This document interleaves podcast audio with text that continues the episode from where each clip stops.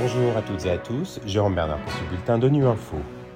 Au menu de l'actualité, les Nations Unies célèbrent aujourd'hui la journée du sport au service du développement et de la paix. Nous revenons sur le rapport remis au Conseil des droits de l'homme sur les violations des droits humains en Ukraine.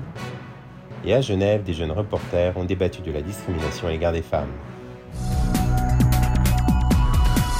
La Journée internationale du sport au service du développement et de la paix, célébrée chaque année le 6 avril, est l'occasion de reconnaître le rôle positif que le sport et l'activité physique jouent dans les communautés et dans la vie des gens à travers le monde.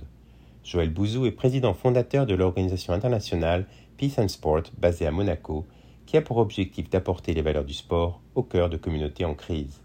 Pour lui, ce qui est fabuleux dans le sport, c'est l'équité. On l'écoute.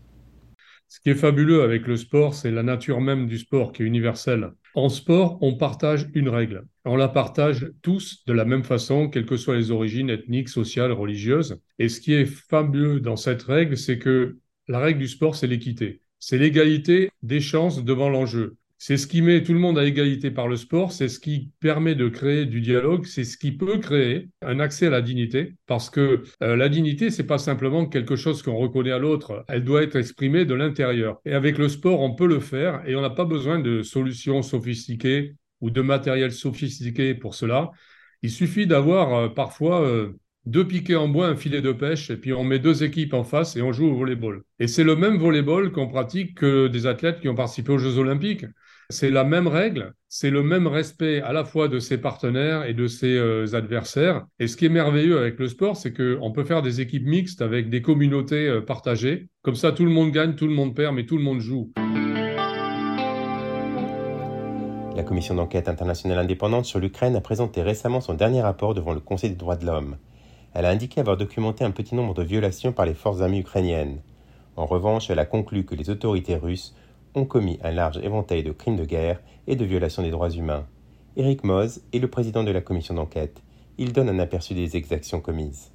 Les autorités russes ont établi des centres de détention spécialisés dans la partie de l'Ukraine qu'elles occupent où elles ont utilisé des méthodes de torture similaires à l'encontre de certaines catégories de personnes. Violence sexuelle assimilable à la torture et la menace d'une telle violence à l'encontre des femmes et des hommes ont été des aspects importants de la torture nous avons trouvé que le recours à la par les autorités russes et les vagues d'attaque des forces armées russes contre les infrastructures énergétiques ukrainiennes qui ont débuté le 10 octobre 2022 pourraient constituer des crimes contre l'humanité. Et notre commission recommande de poursuivre ces enquêtes. Le transfert d'enfants effectué par les autorités russes dans diverses circonstances, a conduit à des séparations prolongées d'enfants de leur famille en violation du droit international humanitaire.